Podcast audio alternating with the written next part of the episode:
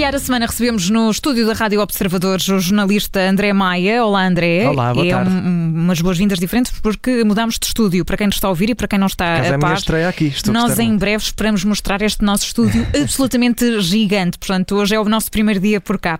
André, vamos eh, começar com o tema do dia e queres falar da onda de lesões que marcaram a pausa da Liga para, para as seleções. Esta semana há jogo da seleção, é na quinta-feira. Sim, é caso para dizer que o, uh, o, o dia de terror, o dia das bruxas, o Halloween chegou mais, mais tarde, um bocadinho mais tarde para os clubes, uh, principalmente para, para o Benfica e agora também para a seleção. O jogo de ontem entre o Benfica e o Sporting de Braga, que estivemos aqui também a, relatar, estive eu e o João Filipe Cruz no Estádio da Luz, uh, foi, foi dos jogos mais caricatos que, que eu me lembro de ver, tendo em conta as lesões, as sucessivas lesões que foram acontecendo no jogo e lesões gravíssimas. Vamos primeiro uh, às lesões que nos tocam um bocadinho a todos, a seleção portuguesa, uh, que são três jogadores que acabam por sair. Foi confirmado durante o dia de hoje pela, pela seleção que Fernando Santos vai perder Anthony Lopes, também João Mário e Rafa, por problemas físicos. Entram para compensar estas três saídas o José Sá e também o Gonçalo Guedes. E uh, João Mário e Rafa fazem parte então desse lote do Benfica que ontem uh, teve de sair lesionado. Uh, por acaso não saíram todos, mas Jorge Jesus no final do jogo disse que havia quatro jogadores que no final estavam com queixas.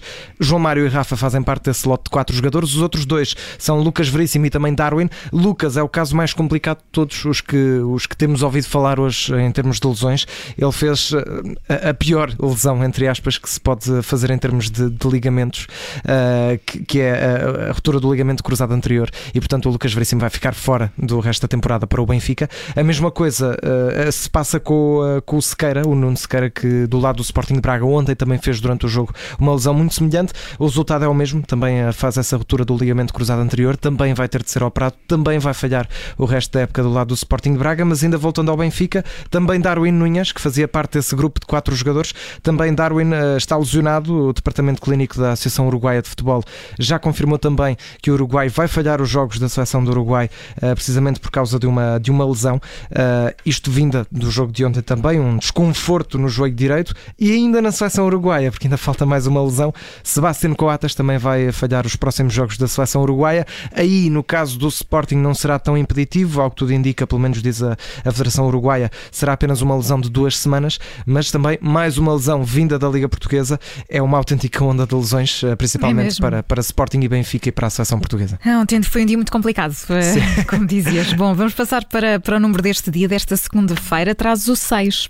Seis porque seis anos depois Xavi Hernandes volta a Camp Nou, ou no Camp, como, como preferirem, volta ao Barcelona, agora numa posição um bocadinho diferente, já não vai ser oito, vai ser treinador e, e não, não é algo que seja muito surpreendente. Acho que todos nós, eh, quando víamos Xavi Hernandes jogar, eh, diríamos este rapaz tem pinta de treinador. Aliás, dia- falámos várias vezes eh, por aqui dessa Sim, hipótese. exatamente. Mesmo antes de, de se saber se Ronald Koeman ia sair ou não, a verdade é que Xavi esteve sempre nas cogitações. Ele próprio na apresentação agora admitiu que já tinha sido chamado outras duas vezes por, eh, por membros do Barcelona para ser treinador da equipa catalã, mas que nunca tinha aceito eh, isto por nunca tinha aceitado primeiro por uns motivos, eh, depois por, por causa das eleições do Barcelona, mas agora aceitou e está mesmo como treinador do Barcelona. Se teve uma, uma recepção apoteótica de 10 mil pessoas em Camp Nou, para um treinador não é algo muito habitual.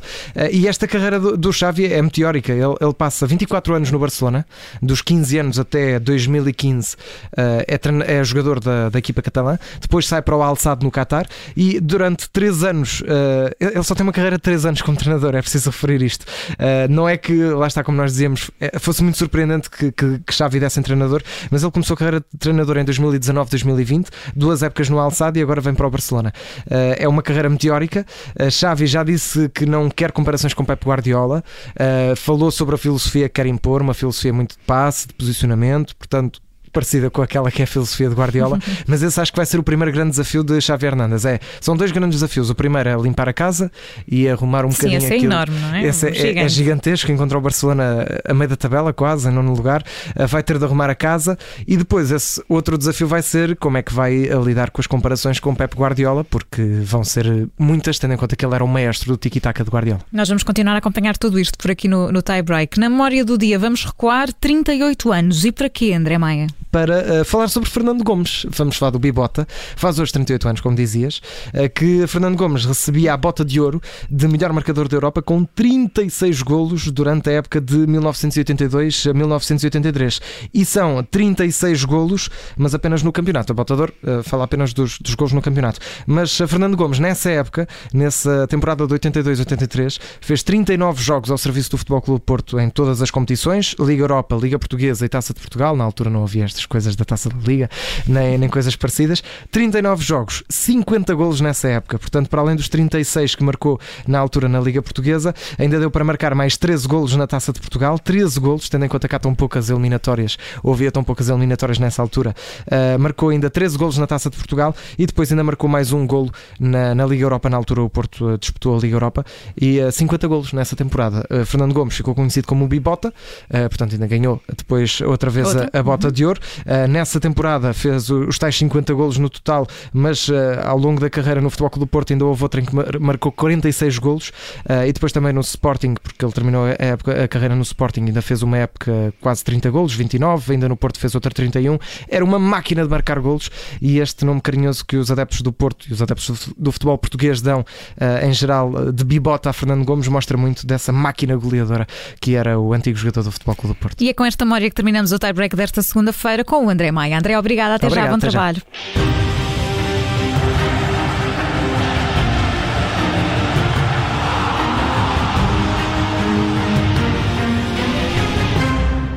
Rádio.